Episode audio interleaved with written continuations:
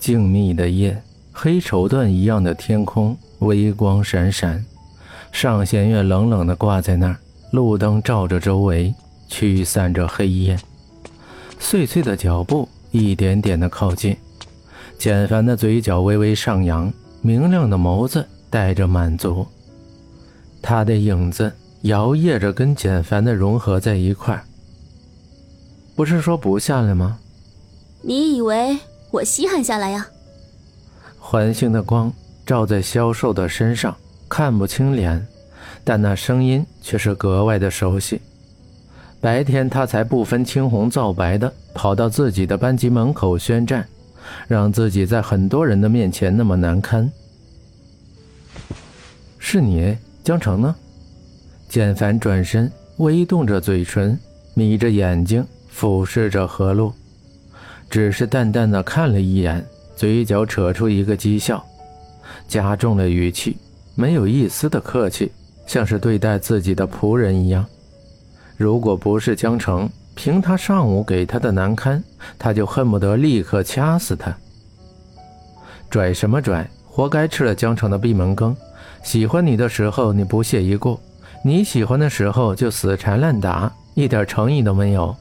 只知道吆五喝六的，现在这个样子都是你活该。何露的嘴角微微上扬，在心里想着，灯光下泛着淡淡的光泽，眼角带着得意。我问你话呢，你聋了吗？简凡朝前走一步，站在何露的面前，对着他耳朵说，湿热的气息扑到脸上，眼神里还带着迷离。离老娘远点儿！何露推开简凡，用手拍着有可能被他的口气染过的所有地方。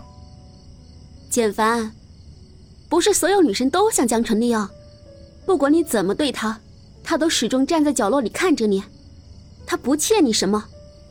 何露眸子中带着怒气，大声的指着简凡说：“月光下。”何露消瘦的身影，因为穿了件黑色外套，显得更加修长，却没有丝毫的害怕。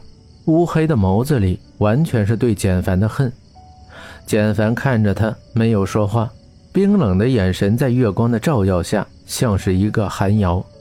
高挺的鼻梁使他的眼线拉长，像是在发怒，却表示的很平静；像是在沉思，却星眸如剑。周围的空气带着凉意，越是安静，却是让人害怕。何露住了嘴，他的眸子如钩一样直视着何露，那想要杀人的眼神，是因为自己推开了他，还是因为别的呢？简凡，别用那样的眼神看着我，我说的是实情，不是吗？何露的声音渐渐弱了下去，只是勉强的撑着，对视着简凡。风吹着自己的脖子，冷飕飕的，像是一把刀，一点点的割着肌肤。我要见江城。停顿了许久，他突然淡淡的说，眼神不知道什么时候已经看向何露身后的寝室楼。寝室内的灯都亮着，在外面隐隐约约可以听到女生们嘈杂的谈话声，不知道谈着什么，只听得到一声声的叫声和欢声笑语。江辰让我告诉你，他不想见你。不知道为什么，何露看到简凡的眼中有一种叫做悲哀的东西。也许是错觉，他是谁呀？简凡，要风得风，要雨得雨的人，怎么可能会有伤心的时候呢？何露情不自禁地伸出手，缓缓地缩回，拉着衣襟，低下头看着眼前的草地。简凡没有说话。何露也没跟他打招呼，看了他一眼，转身朝着来时的路走去。来的时候很轻松，走的时候却像是被石头压着一样难受。他的江城现在和他一样孤零零的躺在一张床上，却始终无法替对方抚平伤口。你不是替他抱怨吗？现在我给他答案。何露扭过头，惊讶地看着简凡，他的眼神很坚定地朝他点了点头。回到寝室里，何露瞟了一眼江城的神色，淡淡的像是外面的月光，明亮的眸子盯着手里拿着的冰块，一滴滴水珠顺着指甲流下。他蜷缩在沙发上，没有一点修饰的发丝，乌黑发亮的眼在耳朵后面。他就是这样说的，要不要见他，你决定吧。露露，有时候不是喜欢就可以得到的。像是我拍的照片，即使再美，那也只是一张没有生命的照片。眼神如一汪平静的湖水，这样的江城很平静，谁也无法靠近，带着淡淡的忧伤。他的眼底有不舍，也有痛苦。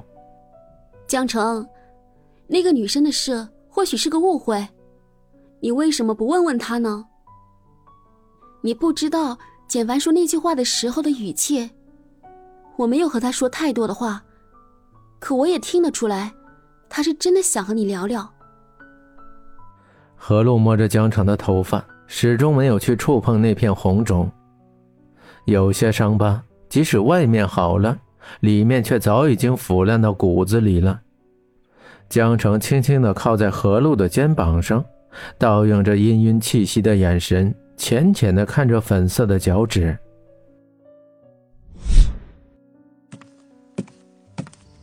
江城站在楼梯上，脚步越来越慢，看着不远处树下那个熟悉的身影。他走来走去，地上的影子随着他走动。简凡不应该是这个样子，他的微笑应该是阳光的、洒脱的，时而还会去捉弄人。他不是喜欢捉弄别人吗？他的背影为什么那么孤单？想要去抱抱他，却怎么也迈不开脚步。一天之内。